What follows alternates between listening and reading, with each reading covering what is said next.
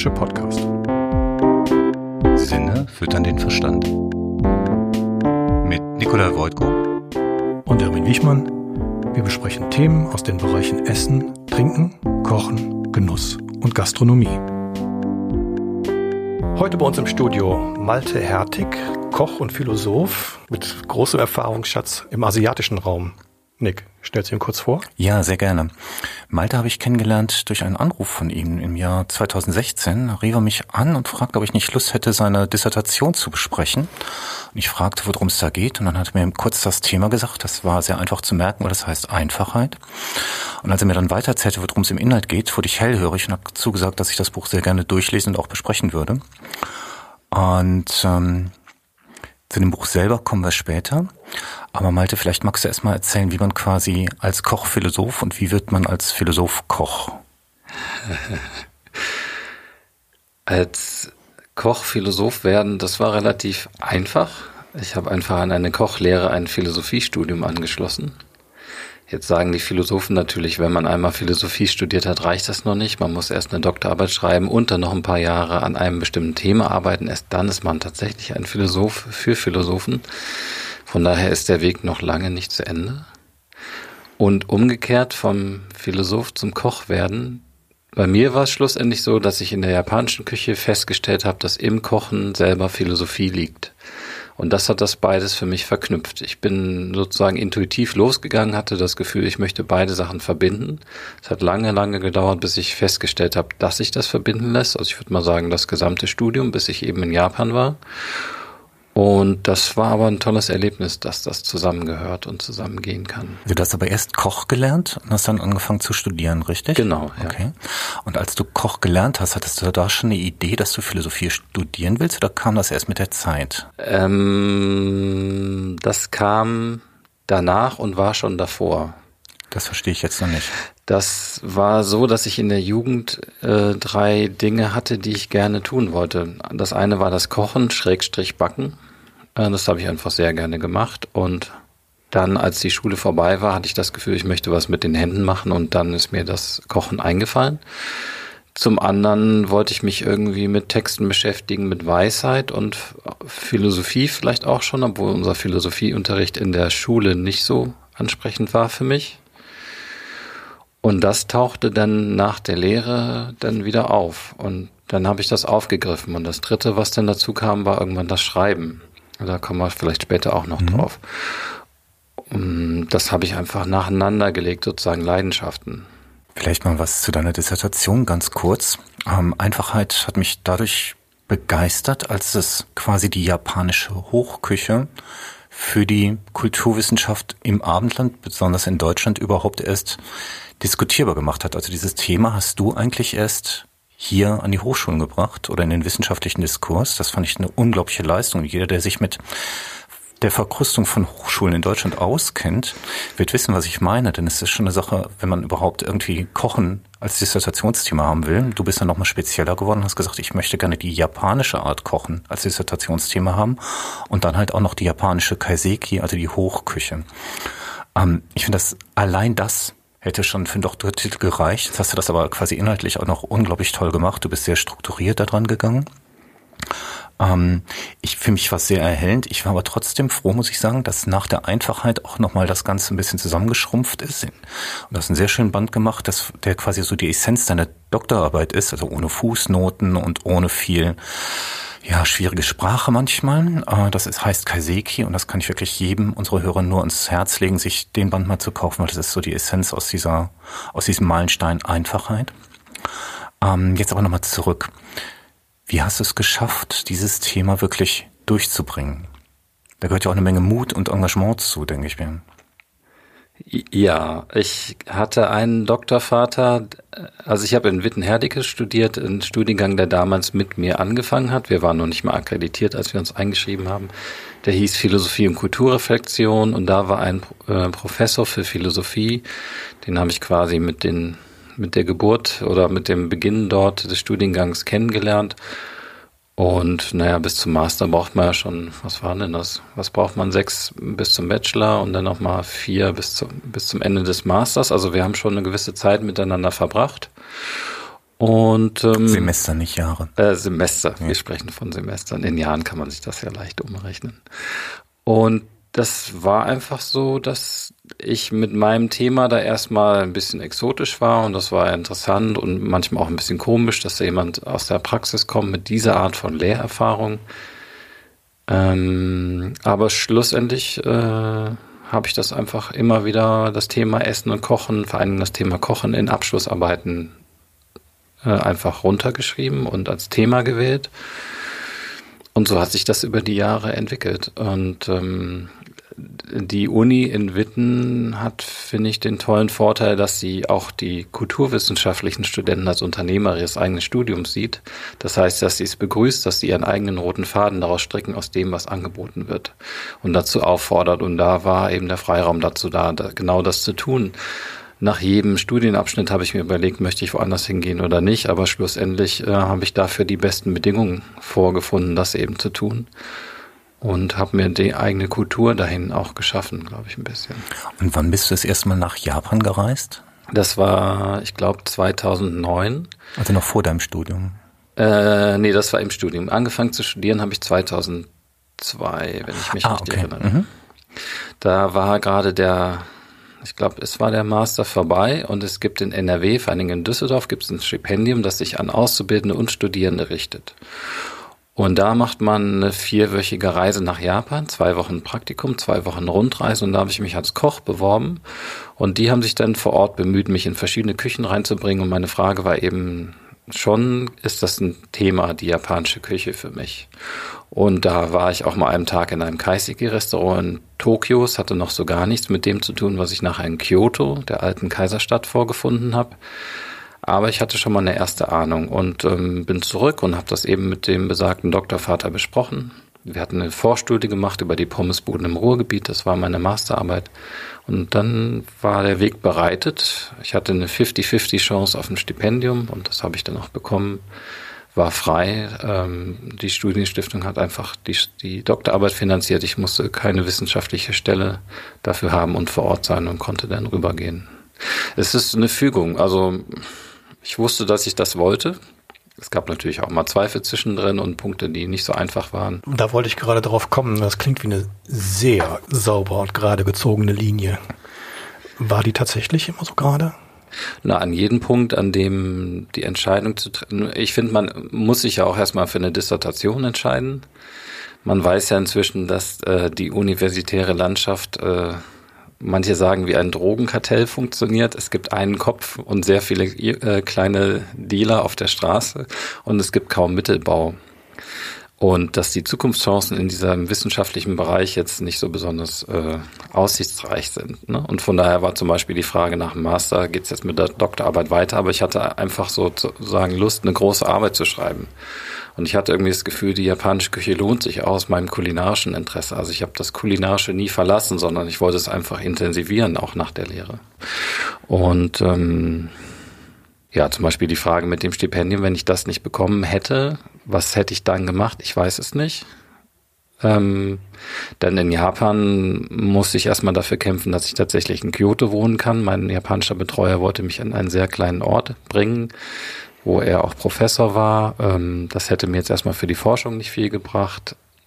Dann habe ich zufällig äh, gute Leute getroffen, die mir geholfen haben. Also aber wie muss ich mir das vorstellen? Du kommst dann nach Japan, reist nach Kyoto, mhm. hast, denke ich mal, wenig Erfahrung in der Sprache und möchtest dann quasi in ein Kaiseki-Restaurant rein und zwar in die Küche. Also ich meine, in ein Restaurant, da kann man sich ja vielleicht auf eine Warteliste setzen, aber wie klappt das denn, dort überhaupt nicht als Lachnummer aufgefasst zu werden? Im Nachhinein habe ich festgestellt, dass das ganz einfach ist, okay. nämlich dass es Küchen gibt, wo regelmäßig Ausländer mitarbeiten. Die machen ein in Anführungsstrichen Praktikum, was eine Ehrenaufgabe ist. Das heißt, sie werden nicht wie bei uns belatscht mit den einfachen Aufgaben, sondern sie sind eigentlich Gäste in der Küche und werden sehr zuvorkommend behandelt. Ähm, ich habe tatsächlich auch gedacht, das ist ganz schwierig und habe erstmal die Netzwerke, habe angefangen Netzwerke zu knüpfen über die Freunde und Vermieter, wo ich gewohnt habe. Da hatte ich ein kleines Häuschen. Ich habe die gefragt, ich äh, wüsste jemanden und wenn man Japaner um was bittet und sie das Gefühl haben, man meint es ernst, dann setzen die alles in Bewegung und versuchen das möglich zu machen. Das so, dass ich nachher manchmal versucht habe, nicht so sehr einen Wunsch zu äußern, ohne ihn zu sehr zu äußern, um die Leute nicht ganz so unter Druck zu setzen. Ja, genau, oder in Bewegung zu bringen. Und schlussendlich habe ich aber dann von einem Amerikaner gelesen, der in einem Kaiseki-Restaurant eine Ausbildung gemacht hat. Den habe ich zum Tee getroffen und dann hat er mir erzählt, das wäre gar kein Problem, ich sollte eine E-Mail aufsetzen. Ich habe eine Freundin gefragt, die hat mir dann einen formellen Brief auf Japanisch geschrieben und äh, hat das Projekt beschrieben und dann habe ich die Zusage bekommen, in das Restaurant zu kommen und dann habe ich das erklärt, worum es mir geht und in, insgesamt war ich fünfmal da, um die verschiedenen Menüs kennenzulernen. Dreimal war ich essen und fünfmal zum Praktikum. Wie lange waren die Praktika? Am Anfang war es, glaube ich, zwei Wochen. Mhm. Das hat sich immer mehr verkürzt, weil ich die Struktur immer besser verstanden habe und dann nur noch sehen musste, was ist gerade aktuell, wie wird's äh, verschiedene Fische, wie werden die hergestellt, wie werden die angerichtet und so. Also da hatte ich dann nachher ein geschultes Auge für die Prozesse und das Tagesgeschehen. Was mich an deinem Buch sehr begeistert hat, ist, dass du quasi diese japanische Kochkultur auch die japanische Kultur, die ein Teil der japanischen Kultur ist oder ein essentieller Teil, dass du das einmal aufzeigst und dass du auch aufzeigst, wie unterschiedlich die Ansichten in Japan von Kochen sind. Was ich schön fand, waren zwei zentrale Aspekte. Das eine, dass der Koch eigentlich wenig arbeiten soll in der Küche, also eher so eine Art Antifranzose ist. Hm. Das andere, dass es halt um Schneidtechniken geht, und das Dritte, jetzt komme ich doch auf drei Sachen, dass der Koch eigentlich in einen stillen Dialog mit dem Gast tritt. Das sind drei Aspekte, die ich total spannend fand. Vielleicht kannst du die nochmal erläutern. Ja, gerne. Das Besondere ist eigentlich, dass das bei uns auch so ist. Nur es ist halt nicht so ausgereizt oder kultiviert oder in den Mittelpunkt gestellt. Das Schöne an dem unsichtbaren Gastgeber, nenne ich dem auch im Kaiseki-Büchlein, ist, dass man wunderbar über den Teller kommunizieren kann dass die Art und Weise, wie man etwas anrichtet, Sorgfalt, Hingabe, Liebe, Präzision oder das alles nicht zeigt. Ne? Mein Lieblingsbeispiel ist die Mensa, wo die Frau mit der dicken Kelle dann das Essen auf dem Teller klatscht, hinter einer Glasfront verborgen ist und mit den Leuten, die da vorbeikommen, auch gar nichts zu tun haben will. Also das ist sozusagen der Antikontakt. Und äh, in der anderen Richtung fand ich das sehr schön im Zen-Buddhismus zu lesen und auch zu sehen, wie der Zen Klosterkoch über das Essen seinen eigenen Schulungsweg im Buddhismus zeigt, wie weit er gekommen ist, indem er halt jedes einzelne Blättchen, was auf dem Teller oder in der Schale liegt, sehr achtsam kocht. Und dass dieser Teller eigentlich eine Kommunikationsform ist und Leute miteinander zu verbinden, das habe ich so prägnant sonst noch nirgendwo gesehen. Man lag das relativ leicht, auch bei uns in unserem Kontext, aber in der Schönheit habe ich das noch nicht gesehen. Zum Thema Schneiden das Tolle ist, dass die japanischen Köche, so wie ich sie im Kaiseki gesehen habe, versuchen alles auf das Wesentliche zu reduzieren, also auch die Techniken. Grillen ist wirklich nur Grillen. Und das fällt mir als westlich geschulter Koch schon schwer, Grillen nur als Grillen aufzufassen, weil man schnell dabei ist, nochmal dieses und jenes zu tun und so. Aber sich nur auf einen Prozess zu fokussieren, wird nicht etwa langweilig oder eindimensional, sondern öffnet eine ganz neue Dimension weil man mal das Grillstäbchen, wo der Fisch drauf ist, hoch oder runter halten kann, ähm, damit das Fett, was aus dem Fisch ausläuft, einem in der Spitze, ähm, den die Spitze das Maul knuspriger macht oder das Schwanzende und so weiter und so fort. Also allein das Grillen hat eine irrsinnig umfangreiche Komplexität in sich, die man erstmal begreifen muss und es macht alles einen Unterschied für das Ergebnis. Also du meinst, dass man sich quasi mehr fokussieren muss auf das einzelne auf die einzelne Tätigkeit, die man gerade ausführt? Muss nicht, aber ich glaube, dass da eine Qualität drin liegt, die wir so nicht im Blick haben in der europäischen Kulinarik oder mehr und mehr. Also zum Beispiel das Ernst in Berlin, würde ich sagen, die arbeiten sehr, sehr reduziert. Ja, das Restaurant Ernst in Berlin. Genau. Und ähm, also das ist durchaus hier möglich. Es sind einfach Dinge, die wir so nicht tun. Die sind uns nicht in die Wiege gelegt. Wir sind gerne Techniker am Herd, habe ich das Gefühl, dann eher. Mhm. Oder aromenintensives Arbeiten. Ich spreche jetzt mal ganz grob vielleicht von den letzten Jahrzehnten oder das, was man Ess- oder Kochkultur nennt, ja. Der letzte Punkt, den ich noch auf meiner Liste hatte, war im Prinzip, was ich sehr spannend fand an deiner, an deiner Arbeit, dass du herausarbeitest, dass der Koch ein verschwindender Vermittler ist. Vielleicht kannst du dazu noch mal was sagen. Ja, das, äh, der Gedanke macht mir am meisten Spaß, weil das Nichtstun oder das etwas nicht tun das Schwierigste ist, äh, was ein Toch Koch tun kann oder jeder Mensch eigentlich tun kann, der muss sich schon sehr genau darüber bewusst sein, was genau das äh, die Arbeit eines Kochs eigentlich ist, um sie eben nicht tun zu können. Das ist, klingt ein bisschen widersinnig, aber ist wichtig, weil dann das dazu führt, dass man sich einen Gärtner zum Beispiel sucht oder einen Fischer, der die Produkte so auf den Höhepunkt bringt, dass man tatsächlich nichts mehr tun muss, außer etwas zu schneiden. Mein Lieblingsbeispiel ist das Sashimi vom zum Beispiel vom Thai, ein schöner, einer Goldbrasse. Und äh, wenn man die entsprechend gefangen hat im Netz mit der Hand, wenn man die sorgfältig, ähm, wenn man die sorgfältig transportiert hat und wenn man die achtsam getötet hat, Ikejime ist das Stichwort, dann ist es für die Japaner, würde ich sagen, die höchste Form, eine Scheibe nur als Scheibe zu essen, weil der Fisch einem dann ganz unverstellt begegnet. Das heißt, dass auch der Esser dann quasi ähnlich dem, dem einzelnen Produkt oder dem einzelnen Gegenstand ja Aufmerksamkeit schenkt. Also dass man ja. Mhm. Vielleicht kannst du noch was zu Ikejimi sagen, weil du es gerade als Begriff verwendet hast. Ja, das äh, ist der lebende Tod und ähm, ein sehr großes Thema gerade bei uns in Deutschland. Also ich merke das immer, wie oft mein Text auf der Webseite geklickt wird. weil es darum, also weil es uns in die Lage versetzt, einen heimischen Fisch mh, mm, auf eine Qualität auf den Teller zu legen, wie es sie vorher bei uns, glaube ich, noch nie gab. Und dazu braucht man einfach nur ein bisschen Wissen und einen langen Draht und einen Gegenstand, den man dem Fisch ins Gehirn trümmert, so dass er sofort tot ist. Das hört sich jetzt ziemlich brutal an. Ich habe mir das mal angesehen, also bei Felix Schneider und auch mal bei Thorsten Pistol. Die Fische sind relativ entspannt. Die müssen auch vorher entspannt sein. Es geht quasi nicht um die Schnelligkeit, sondern es geht darum, dass die Fische total relaxed sind vorher. Das ist was ganz anderes als so das, was man so mit Treibnetzen hat. Da haben, sind die Fische halt lebendig und verenden irgendwann und sind gehetzt. Und die Ikejima-Art, die ist, auch wenn sich das jetzt gerade in deinen Worten brutal anhört, ähm, relativ ja fast liebevoll. Also wenn man beim Tod davon reden kann, ähm, das ist schon schon eine andere Sache. Bevor wir weiterreden im Thema, ähm, ich weiß nicht, ob du es in Japan gele gelernt hast oder in die Wiege bekommen hast, aber du bist einer der sehr freundlichen Menschen, die als Gast uns was mitbringen. Was hast du uns heute mitgebracht?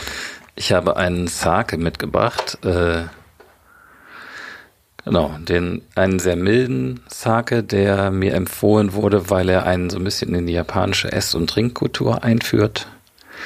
Ich schenke euch gerne einen aus.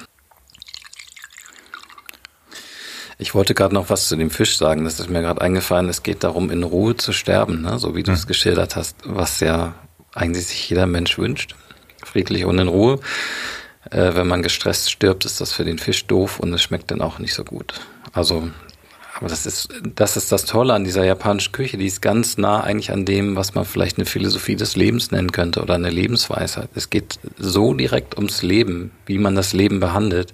Wenn man das Leben gut behandelt, dann gibt einem das Leben auch was Gutes zurück, könnte man sagen. Ne?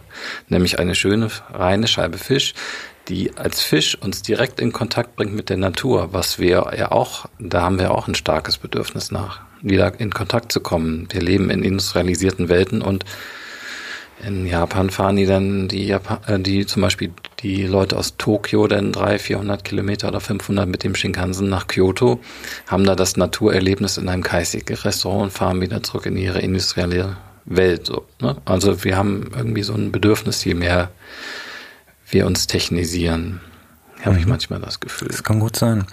Was bei Ikejimi für mich auch noch spannend war, dass, dass das Wort Frisch eine andere Bedeutung erhält, gerade im Zusammenhang mit Fisch. Wir denken ja Fisch eigentlich immer als möglichst frisch und auf keinen Fall zu alt. Wenn er aber quasi auf Ikejime-Weise zubereitet wird oder getötet wird, dann darf er erstmal liegen. Und zwar, die Japaner mögen ihn ganz frisch, dann ist, ist das Fleisch meistens für unseren Gaumen zu hart. Wir mögen es eher, wenn es ein bisschen wenn er ein bisschen gereift ist über ein paar Tage, wird dann besser. Das, das ist Wahnsinn. Also das ist so eine andere Art von Frische, wie ich sagte. Ja. Ja. Also das fand ich auch, wenn man Japanisch in Japan Fisch erlebt, dann denkt man, frisch ist eben nicht die Abwesenheit von alt. Ne? Wir haben automatisch immer die Frage, alt oder nicht, sondern frisch ist einfach äh, eine Qualität, eine Fülle, eine, ich würde fast sagen, eine Lebendigkeit, weil der Fisch gerade erst gestorben ist, wenn man ihn frisch isst. Ne? Und man einen Widerstand im äh, Mund spürt und der nach mehr schmeckt und der eigentlich, im Buch beschreibe ich das auch, äh, dass der eigentlich einem nochmal sein Leben erzählt. Und ich finde, wenn man schon sich entscheidet, ein Tier zu töten, wobei man auch Möhren tötet und den Sellerie oder die Petersilie, die lebt ja auch nicht weiter, wenn man sie vom Feld holt, dann finde ich es zeitaktuell wichtig, darauf zu gucken, dass man das eben auch wertschätzend tut. Mhm. Weil, weil es um eine bestimmte Verbindung geht. Und es geht ist nicht so sehr der egoistische Genuss, dass man einfach ein schönes Erlebnis hat im Sinne von, ich erfahre jetzt was Neues, sondern man verbindet und sich und tauscht Energien. Mhm. Also das ist für mich eher der Punkt, der dahinter steht. Und deshalb komme ich auch äh, mit dem ein bisschen weg von unserem klassischen Genussbegriff, den wir lange gepflegt haben in Europa oder in der französischen Küche und so, weil das irgendwie nicht so richtig zusammenpasst. Dann möchte ich gleich nochmal darauf zurückkommen, auf den Genussbegriff, aber jetzt möchte ich das mal hier genießen. Ja. Wohl. Schön, dass du da bist. Ja, Tschüss. danke Cheers. für die Einladung. Dankeschön.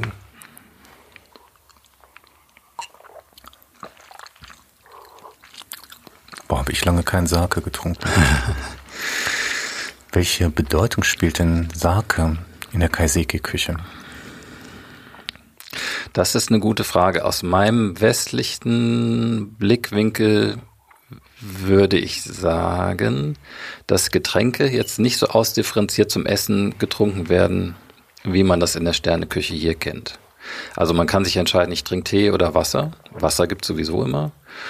Ähm, und dann bestelle ich Sake oder Bier oder manchmal auch Wein. Ähm, Sake hat ansonsten innerhalb des Menüs meistens die Bedeutung, dass er aus Reis gemacht ist und dass Reis und Reis traditionell nicht gedoppelt werden. Also entweder trinkt man den Reis oder man isst Sake ihn. oder man isst ihn. Mhm. Und ähm, ja, also es gibt nicht diese enge Kopplung, wie wir sie vielleicht erwarten würden. Also bedeutet das, man den Sake dann nach dem Essen trinkt, weil Reis ist ja schon fast überall dabei. Das stimmt. Äh, ja, also im Kaiseki-Menü ist es tatsächlich so, dass der Reis am Ende gereicht wird, im letzten Gang von elf, sagen wir mal. Und vorher, der mal vorkommen kann, aber eigentlich sehr selten passiert das. Äh, vorher ist eher das reine Erleben von Gemüsen und Fisch, die gerade Saison haben. Was macht Kaiseki aus? Also es gibt die offizielle Beschreibung, was das ist. Da erklärt man die Zeichen und sagt, das referiert auf den Zen-Buddhismus und heißt Stein in der Robe und soll sagen, dass man den Bauch gewärmt hat, während man meditiert hat, um weder Hunger noch Kälte zu spüren, abends zum Beispiel, wenn es nur ein kleines Essen gab im Zen-Kloster. Ähm, das, das, was mich da vor allen Dingen fasziniert hat, ist ein Menü, das, wo der Koch den Gast durch die Jahreszeiten führt und sozusagen darauf hinweist, guck mal hier, hier ist gerade der Bambusreif, den habe ich für dich hier und da und daher. Das ist ein ganz toller Bauer, der ist heute Morgen frisch geerntet worden, dann gekocht und das Beste, was du gerade in diesem Moment essen kannst, ist die Bambussprosse. Oder Schrägstrich, wenn du den Frühling erleben willst, kulinarisch, dann serviere ich dir jetzt eine Bambussprosse in aller Einfachheit gedämpft oder gegart. Und so kann man sich dann ein Menü vorstellen, das mal vielfältig oder mal einfach ist, reduziert und farbenfroh und äh, meistens eben in elf Gängen. Es basiert im Wesentlichen auf der Teezeremonie, aber es wird eben heute auch in Restaurants angeboten und ist dann auch besternt und so weiter, wie wir das kennen. Und es ist dann wie ein, könnte man aus europäischer Sicht sagen, japanisches, japanisiertes Gourmet-Menü. Auf der anderen Seite könnte man sagen, es ist ein hochtraditionelles, hochfeines, hochkulturelles Essen äh, und eben eine Philosophie, mit den Dingen umzugehen. Hm. Spielt der Begriff Omakase da auch eine Rolle? Ja, auf jeden Fall. Ähm, ich habe gestern äh, in der Süddeutschen über äh, Nakamura und äh, den Gomelio gelesen und dass schon die erste Kritik aufkommt, dass äh, die Gäste gezwungen werden, das Menü des Kochs zu essen und sie nicht mehr à la carte bestellen können. Ich äh, als jemand, der in der Küche gearbeitet hat, würde äh, finde es toll, dass es nur ein Menü gibt, weil das den Stresspegel senkt und nicht so viele Pfannen fliegen, weil jeder weiß, was er wann zu tun hat. Ähm, und das Tolle ist eben, das ist japanische Tradition, auch wenn man in die Teehäuser ging, früher in Kyoto, dann äh, kam, äh, gab es Unterhaltung, Abendprogramm, Musik, vielleicht eine Geisha, die jetzt nicht mit einem sexuellen Hintergrund normalerweise gedeutet wird. Und in der Extremform bekam man dann noch ein Essen und ging nach Hause und am nächsten Tag bekam man die Rechnung nach Hause geschickt. Das ist schon ein sehr großes Vertrauensverhältnis, was da aufgebaut wird. Und in diese Ochaya heißen die, in diese Teehäuser, kam man eben auch nur auf Empfehlung und es ist sozusagen ein Bürgensystem. Ich bürge für den, in Japan immer für den, den ich vorstelle und in Kontakt bringe. Und das ist eine sehr besondere Form. Ich begebe mich in die Hände des Gastgebers von dem Moment, wo ich das, äh, das Lokal betrete, bis zu dem Moment, wo ich wieder rausgehe. Und wenn man es ganz in diesen Teehäusern, weiß ich noch nicht mal, was es gekostet hat. Das heißt, es ist so ein bisschen sowas wie hier, wenn man privat eingeladen wird. Ja. Da gibt's ja auch kein, keine à la carte Auswahl, sondern man muss halt das essen, was, was halt gerade dann angeboten wird. Ne? Stimmt. Ne? Guter Punkt. Wir sollten ja. das mal angreifen. Ich glaube, man sollte das mal stark machen, ja. ganz einfach. Finde ich eine super Idee. Ja, es ist ja wirklich, es hat ja wirklich was Anheimelndes. Und für uns ist es ganz normal, wenn wir irgendwo eingeladen werden, wir wissen nicht, was es zu essen gibt. Es gibt halt das, was die Leute da machen. Im besten Fall weiß man vielleicht noch, dass irgendjemand von den Gästen das und das nicht mag. Ja. Aber es gibt halt das, was es dann da gibt. Und das kann man essen oder nicht. Und meistens ist man höflich und isst das. Ja. Aber ja, es fördert vielleicht die Intimität zwischen Koch und Gast, weil es auf das Vertrauen ankommt. Man weiß, man, also ich finde das, ich muss sagen, ich finde das prima, weil ähm, das auch zu einer gewissen Haltung geführt hat. Ich setze mich ins Gourmet-Restaurant mit einem Stern oder so und habe diese Karte vor mir und ich wähle aus den Ländereien und der Koch springt um die Ecke und holt mir aus jeglichen Winkel, das ist so der alte Sonnenkönig, äh, alles heran, was gerade meinen Gelüsten so äh, zuträglich ist und ähm, da springt sozusagen die ganze Welt, um dieses eine Erlebnis zu formen, das von mir ausgeht. Und ähm, das sorgt für viel Verschwendung, finde ich. Das sorgt für viel Stress. Ähm, ja, und sehr wahrscheinlich auch für eine insgesamt falsche Erwartungshaltung eigentlich. Also dass man, dass man halt da sagt, ich gucke mal erstmal die Karte und wähle die verschiedensten Sachen aus. Und vielleicht müsste man da auch wirklich zurückgehen. Vielleicht ist da auch dann mal im bestimmten Bereich des Restaurants mal wirklich so eine Art von Einfachheit, Gelassenheit und Geborgenheit dann für den Gast. Mhm. Spannend, spannend zu erleben. Und ich finde die Entwicklung zumindest gar nicht verkehrt. Also mhm. wenn man da einfach mal mit tradierten Verhaltensmustern bricht, was natürlich einigen Leuten äh, erfahrungsgemäß immer schwer fällt. Aber ich glaube wirklich, dieser Vergleich zum Privaten hin, dass es dann ein Stück weit privater und anheimender ist und freundschaftlicher, gar nicht verkehrt. Um, das Karte lesen und aus der Karte bestellen ist ja auch ein Unterdruck setzen des Gastes. Vor allem, wenn er sich noch nicht so akklimatisiert fühlt in der Umgebung. Als Koch möglichst wenig zu arbeiten erfordert eine innere Gelassenheit. Wird diese Gelassenheit auch vom Gast erwartet? Eine interessante Frage, das muss ich erstmal wirken lassen. Äh, ja, auf jeden Fall. Weil der Gast gibt den, das Vertrauen an den Koch ab, was ja in verschiedenen Alltagssituationen der äh, Patient gibt erstmal das Vertrauen an den Arzt ab. Es gibt sozusagen eine, im Studium gab es, äh, ich hatte viel mit Medizinern zu tun, Wittenherdig ist sehr klein und äh, da gab es die Arzt-Patienten-Asymmetrie. Mhm die sich nie auflösen lässt, weil der Arzt immer mehr Fach, über mehr Fachwissen verfügt als der Patient. Andererseits könnte man sagen, der Patient verfügt immer über mehr Körpergefühl für das, was gerade los ist, als der Arzt. Ne? Ist vielleicht denn doch keine Asymmetrie. Aber ähm, es tut dir eigentlich gut, wenn ich zu einem Koch gehe und sage, ich vertraue dir, dass du gerade weißt, was gut ist.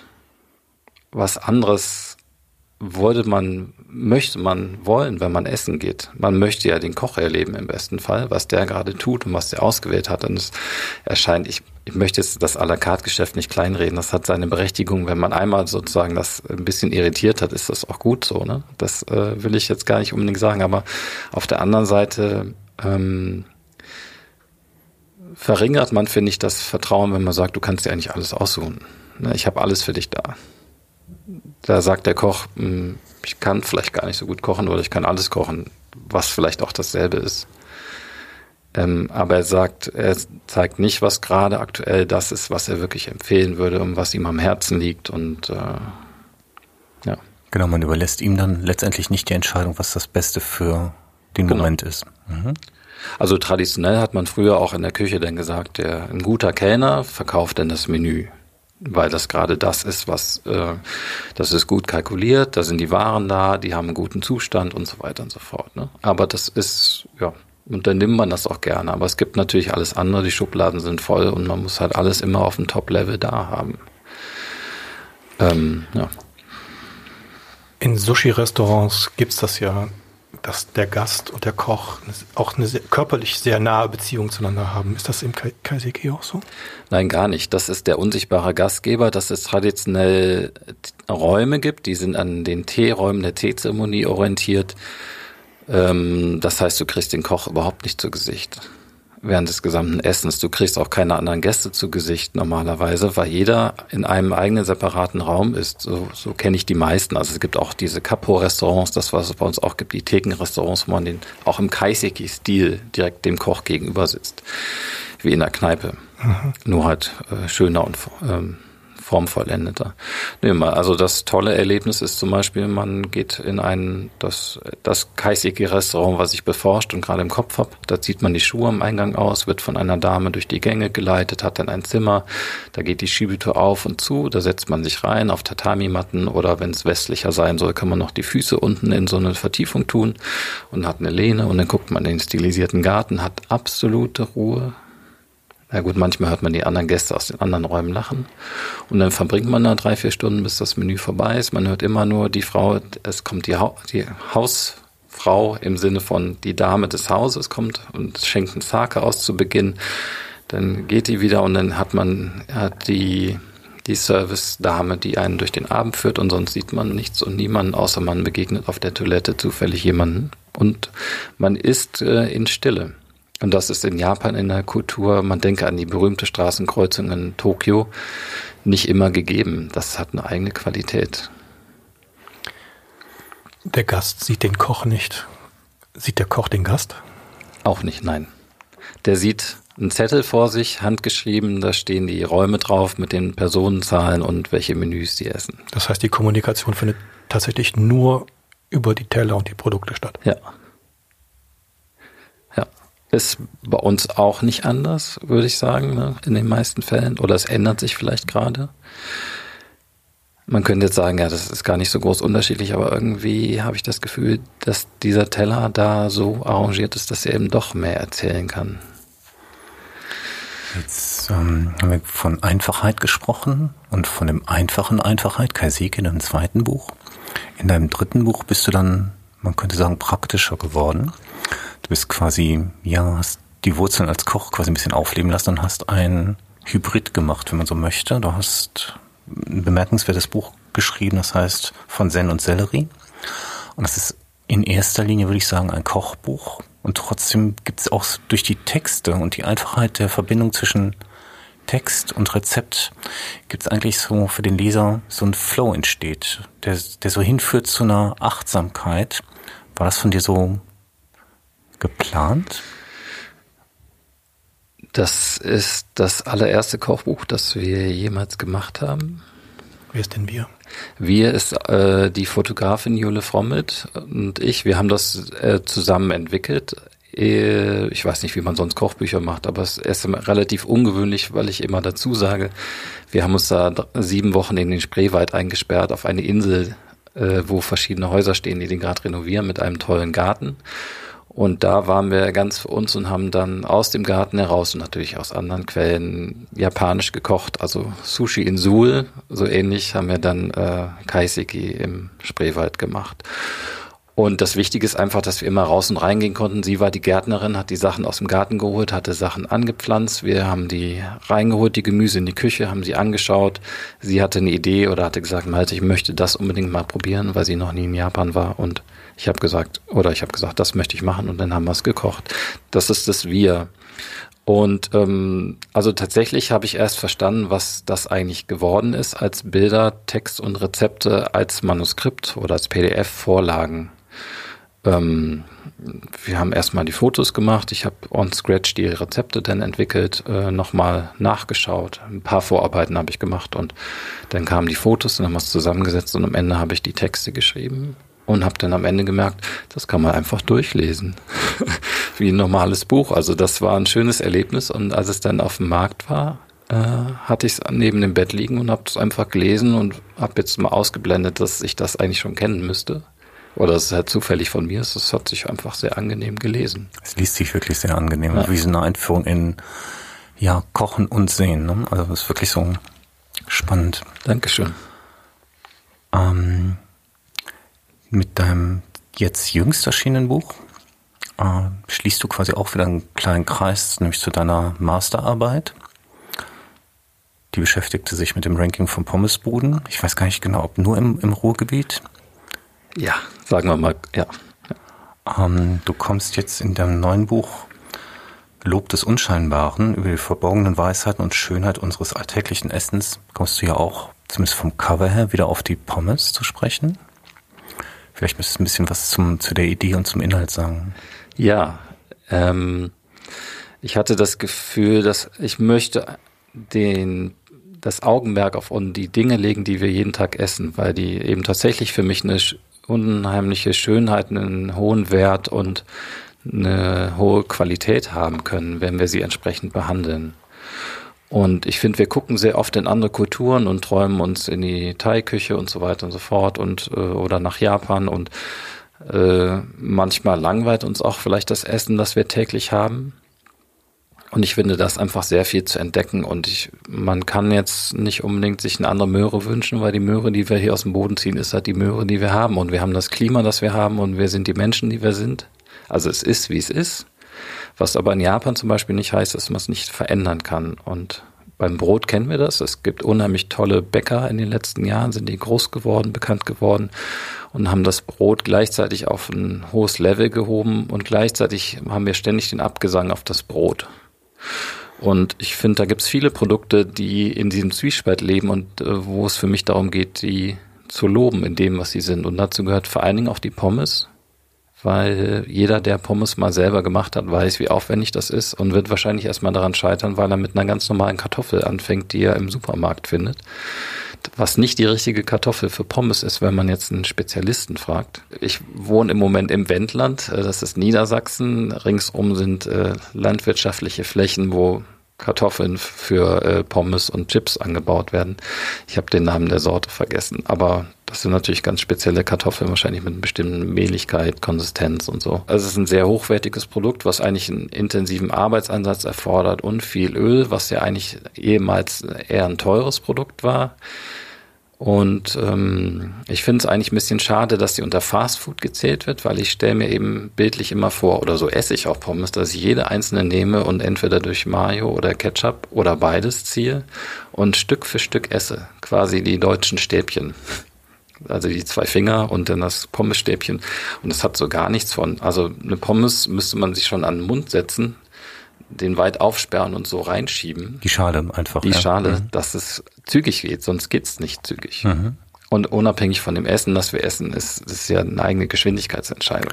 Heißt das auch, dass man dem alltäglichen Essen mehr Aufmerksamkeit, Achtsamkeit entgegenbringen sollte? Ja, das ist eine der schwierigsten Übungen im Alltag. Vielleicht springen Kinder noch rum. Das werde ich denn öfters auch gefragt in Interviews. Ähm, ja, also Herr Hertig, das erzählen Sie jetzt alles schön und gut, ne? Aber im, seien Sie mal ehrlich, im Alltag geht das ja gar nicht, ne? Und ähm, es geht eben um sich das immer wieder bewusst zu machen und zu versuchen, vielleicht mit Kindern sich das zurückzuerobern oder das zu kultivieren oder einfach für sich selber festzustellen, so zu essen, wie ich gerade gegessen habe, tut mir jetzt gerade nicht gut. Das wissen wir alle. Also wir wissen alle, was uns gut tut und nicht gut tut. Wir handeln vielleicht nicht immer konsequent danach. Und ich finde das eben schön, das als Übung zu begreifen, die auch vielleicht nie aufhört, weil da entzieht man sich dem Leistungsdruck und dem Perfektionismus und dass das von heute auf morgen so sein muss, das kann die Zen-Meister sagen dann gern am Lebensende, ich stehe gerade erst am Anfang. Jetzt hast du vorhin das Wort Genuss im Mund geführt und es nur ganz kurz angerissen. Was ist für dich Genuss? Also früher, so zur Zeit meiner Lehre und zur Zeit, wo ich intensiver in der Sternegastronomie war, war das eher so ein geschmackliches Erlebnis, wie so eine Art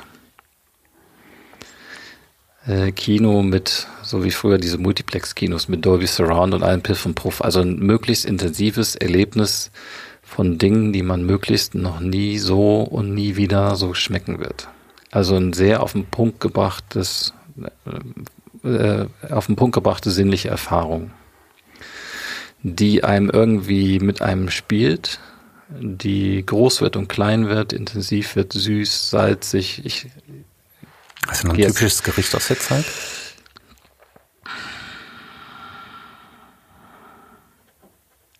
Also ich denke jetzt zum Beispiel an Wein, an die Expressivität eines Weins, äh, welche Dimensionen er hat und welche Spitzen, welche Verläufe, welche Komplexität einem da entgegenschlägt. Das ist so ein Sake, wie wir ihn gerade getrunken haben, ganz anders. Der macht eine Hülle und da drin passiert etwas und äh, zum Beispiel so ein Wein oder ein europäisches Geschmacksbild ist für mich so ein bisschen wie äh, Botura, äh, wo der seine Lemon Tart auf den Teller klatscht. So. Mhm. Du musst vielleicht mal erzählen, was dazu. Massimo Bottura. Und das Gericht müsstest du noch was zu sagen. Ups, fängt's an, glaube ich. Ne? Genau, Ups, I dropped the lemon tart heißt das, glaube ich. Und es sieht eben genauso aus. Ich weiß nicht, ob so entstanden ist, dass die Zitronentat dem Kellner hingefallen ist. So ja. ist zumindest die Legende, die ihm Bottura selber erzählt. Ja. Und der Kellner kommt ganz betröppelt zu ihm in die Küche und sagt, oh, die, unsere letzte Zitronentat ist mir gerade runtergefallen. Und äh, Bottura, ganz entgegen seinem Naturell, dreht nicht durch, sondern sagt, ah, das ist ja großartig, was du da gemacht hast. Und das ist dann quasi sein Signature-Dish geworden oder einer seiner Signature-Dische. So eine zertröppelte Zitronentat auf den, auf den Teller zu klatschen. Und das ist quasi schon wie so eine Ikone, ne? wie so eine Pop-Ikone. Also die Bilder ja. kann man sich wirklich im Internet angucken und darüber so ein bisschen das Naturell dieses mittlerweile Drei-Sterne-Kochs kennenzulernen. Ja, du hast die Zitronentat, äh, oder wir sind jetzt zur Zitronentat gekommen.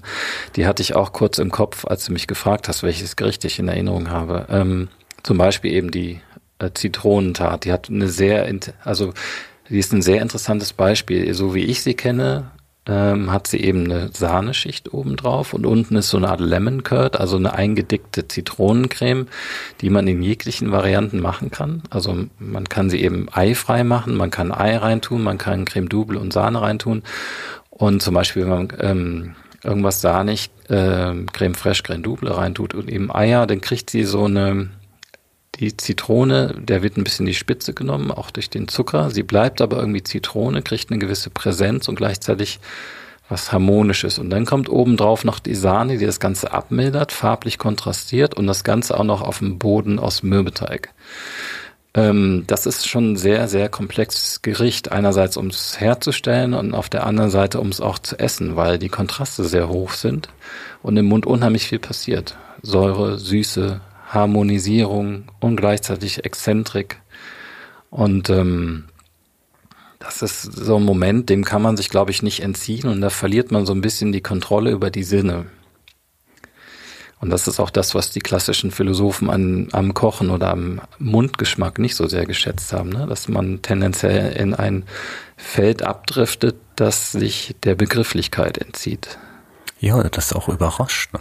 Das ist eigentlich auch das Schöne. Also ich, wir wollen ja immer wieder überrascht werden. Also ein guter Redner oder auch ein Philosoph, der eine Vorlesung hält, der sollte ja darauf geeicht sein, sein Publikum zu überraschen, also eine möglichst große Fallhöhe irgendwie von vorneweg zu schicken oder halt, ja, eine Fragestellung aufzugreifen, wo das, mit dem das Auditorium nicht gerechnet hat, sodass die Aufmerksamkeit ihm zufliegt. Und das ist ja auch bei einem sehr guten Koch so, dass er halt irritieren kann, Aufmerksamkeit wecken kann und dann möglichst begeistern kann. Das ist ja quasi so, das sind ja so diese Schritte, die da kommen. Ist interessant. Ich musste gerade an Japan dabei denken und mh, mm, an die japanische Küche, Schrägstrich, die japanische Haltung zur Welt. Ich habe dann die Leute, die Kaiseki-Köche gefragt, wie ist es denn, wenn ihr eigentlich jedes Jahr immer die Aubergine habt? Und ihr habt sozusagen auch euer Repertoire an Dingen, was man mit der Aubergine macht. Und der eine macht den Dashi ein bisschen intensiver und lässt die Aubergine länger dran ziehen, der eine macht das ein bisschen weniger. Die Differenzen können schon sehr, sehr, sehr fein sein da, sodass westliche Leute auch manchmal sehr, sehr gelangweilt sind von dieser Küche man kriegt eigentlich immer wieder dasselbe. Und auch ein Zen-Meister würde wahrscheinlich von der Haltung her auch immer wieder dasselbe sagen, weil es so viel vielleicht gar nicht zu wissen gibt über die Welt. Ne? Und in, ähm, in Kontrast dazu steht eben, was du gesagt hast, finde ich, dass wir überraschten, überrascht werden wollen. Wir wollen irgendwie mitgenommen werden auf etwas, was wir noch nie geschmeckt haben. Auf der Grundlage der Dinge, die wir eigentlich zur Verfügung haben. Ähm, Irritation hast du genannt, das finde ich auch ein wichtiges Stichwort, weil Irritation kann sich ja auch in Vertrauen wandeln. Ne, es muss nicht zwangsläufig, also es gibt, sagen wir, Begeisterung, es gibt sozusagen Missfallen und es gibt Vertrauen. Und ich, das hatten wir eingangs auch. Ich finde, es geht beim Essen gehen viel darum, sich führen zu lassen. Mhm. Äh, was für mich sehr viel mit Vertrauen auch zusammenhängt. Ne? Und das ist, glaube ich, unser europäisches Verständnis einer Essensdramaturgie, sich führen zu lassen, sich überraschen zu lassen, wissen, dass alles gut geht und trotzdem eine neue Erfahrung machen, die einen über die eigenen Grenzen hinaus bringen. Ne? Mhm. Also sehr spannend, ja. Also, wenn ich das richtig verstanden habe, ich versuche das jetzt noch in meinen eigenen Worten zu sagen, korrigiere mich bitte, ähm, von der sinnlichen Erfahrung auf den Punkt gebracht, wie es eben gesagt ist, also vielleicht dem Isolieren der sinnlichen Erfahrung mit einem Skapell hin zu, einer, zu einem ganzheitlicheren Genuss, geführteren Genuss? Ja, das, das wäre die Alternative. Ich würde sagen, das Zeitgeist klingt ein bisschen doof, aber es ist schon, glaube ich, eine Antwort auf die Art und Weise, wie wir gerade uns verhalten sollten, wenn wir diese Erde erhalten wollen. Das ist ja immer eine Entscheidungsfrage, kann man ja entscheiden, wie man will. Aber ich glaube, dass man in der Form, wie wir bisher gegessen haben, in der französischen Hochküche exemplarisch so nicht mehr, es kommt das böse Wort, konsumieren können. Sondern ich finde, es geht halt darum, auch wenn das Stichwort Nachhaltigkeit dann irgendwann reinkommt, sich in Beziehung zu setzen zu der Umwelt, sich selber zu sehen als Teil der Umwelt und sich zu fragen, wie kann ich mich verhalten, dass meine Bedürfnisse und die Bedürfnisse meiner Umgebung gleichzeitig gewichtet werden. Und das führt dann zu einer Art von, das finde ich eben das Tolle am Kaiseki, das führt zu einer Art von Erleben, Kontakt und Verbindung. Das ist was Schönes. Das ist kein Verzicht oder Käse.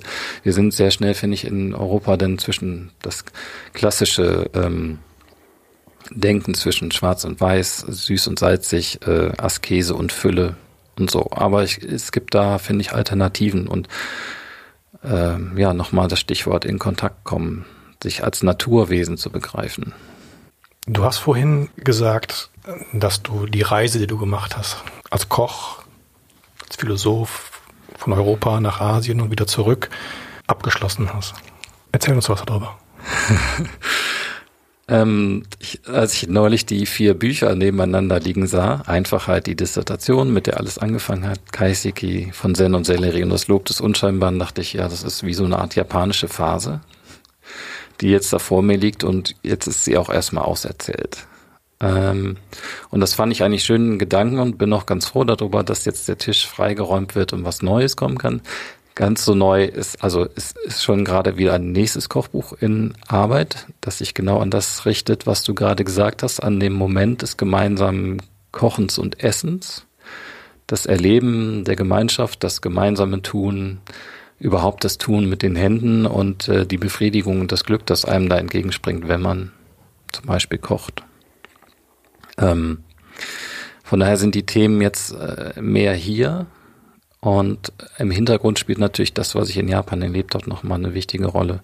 Aber ähm, im Lob des Unscheinbaren, da geht das Ganze los, indem ich äh, nochmal etwas rekapituliere. Ich, wir sind mit, als ich zehn Jahre alt war, nach Indien gegangen für eineinhalb Jahren, auch Asien. Ich war sozusagen, wenn es ins Ausland ging, immer in Asien, natürlich die üblichen europäischen Länder. Und ähm, da war ein sehr prägendes Erlebnis, das ich auch in dem Buch beschreibe, nämlich, dass ich im Schulbus saß, der mich zur Schule gebracht hat. Plötzlich kamen meine Eltern an und haben gesagt, wir gehen nach Indien, wir gucken uns das jetzt mal kurz an und wenn wir zurückkommen und äh, den Daumen hochstrecken, dann könnte es sein, dass wir alle zusammen da hingehen. Und dann dachte ich erstmal, okay, was ist jetzt Indien, bitteschön? Also klar ist das ein Land, ne? aber das hat ist bedeutungsleer. Und dann war es tatsächlich so, sie kamen von der Vorfühlreise zurück und haben gesagt, so, wir gehen jetzt hin. Und äh, das hieß aus der Klasse raus, äh, alles Wichtige einpacken. Es wurde ein Container auf den Weg gebracht, der aber dann erst neun Monate später ankam. Ähm, und dann sind wir ins Flugzeug gestiegen und dann sind wir auf einmal in Indien angekommen. Das hieß halt ganz konkret morgens um vier Uhr brüllend heiß äh, diffuses Licht, Leute schlafen auf dem Boden. Wir sind in irgendein Taxi gestiegen, das hat uns nach äh, Delhi gebracht, da sind wir nochmal umgestiegen. Das waren Autos aus den 60er Jahren, so knubbelige Autos, wie man sie als Kind gerne malt. Und es war intensiv, roch gut und schlecht, Menschen sehr nah, sehr arm, sehr einfach.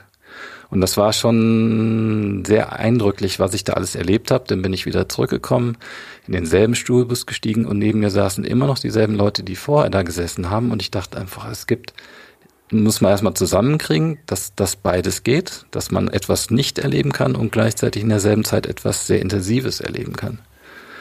Ähm, und das war so eine Art Schlüsselerlebnis und vielleicht war das in Japan jetzt auch nochmal so eine geführte Tour eine Wiederholung. Und ich hatte damals das große Bedürfnis, etwas zu erzählen. Und die äh, Freunde aus meiner oder die gesamte Klasse hat mir irgendwann mal einen Brief geschrieben und jeder hat mir eine Frage gestellt und ich habe natürlich versucht, jeder, jede Frage zu beantworten. Und als ich dann das aber tatsächlich live zurückkam, haben die Leute gefragt, und wie war's? Und dann denkt man sich kurz, was soll ich jetzt damit sagen? Also ich meine, wie war's? Ich kriege das nicht in einen Satz. Ne? Das, es gibt Parallelwelten. Das ist alles genauso wie hier. Es gibt äh, Menschen, die fahren in Autos, die wohnen in Häusern, die schlafen im Bett, aber irgendwie ist alles anders. Und das war so ein Kernerlebnis und ähm, ja. Das prägt ja auch. Ja, ich glaube auch. Nimmt vielleicht auch so ein bisschen die Scheu, sich in was Kulturen. Ja. also aus dem Nähkästchen geplaudert. Äh, es gab natürlich auch in der Doktorarbeitsphase auch Zweifel natürlich, ne? Und mein Doktorvater hat dann gerne gesagt, also Malte, wenn ich sie so manchmal da Zweifeln sehe, dann sie können das nicht machen, dieses Projekt, wenn sie das tatsächlich, wenn sie tatsächlich zweifeln würden. Es ging gar nicht. Also irgendwie ist da so ein Vertrauen denn da drin, dass das funktionieren wird. Und ich bin all den, also es waren wirklich, wirklich, wirklich viele, viele, viele Menschen an vielen einzelnen Stationen da, die mir einfach geholfen haben. Und ähm, irgendwann habe ich gesagt, ich lasse mich jetzt, also ich werde eher von den Dingen geführt, als dass ich jetzt wirklich hier einen Masterplan hätte, wie das geht. Ähm, und das ist für mich einfach ein riesiges Geschenk, dass mir so viele Leute die Hand gereicht haben, gesagt haben, hier, du interessierst dich, ähm, du interessierst dich wirklich für das, was wir hier tun und das ist die höchste Wertschätzung, die man bekommen kann. Und dann haben die einen weitergereicht und geholfen und erzählt und ich trage quasi deren Schatz hier nach Deutschland. Deshalb ist mir das auch wichtig, das zu schreiben und zu verbreiten, weil es immer gut tut, von anderen Leuten zu hören. Im Urlaub kann man sich sagen, das ist mein Lieblingsbeispiel, wenn man auf japanische Süßigkeiten trifft. Ach, die schmecken irgendwie komisch. Jetzt äh, ist mir egal. Ne, die sind komisch, die Japaner. Aber das ist es halt nicht. Die machen die Sachen so, wie sie sie für richtig halten. Da ist ein kulinarischer und kultureller Sinn drin. Und das können wir uns nicht mehr leisten, zu sagen, die sind doof. Malte, das fand ich jetzt ein sehr schönes Schlusswort. Danke, dass du uns mitgenommen hast auf eine Reise, auf eine gedankliche Reise. Ich hatte wirklich viele schöne Eindrücke hier im Studio. Ähm, danke für deine Einblicke und danke, dass du uns besucht hast. Danke für deine Zeit. Sehr gerne, danke.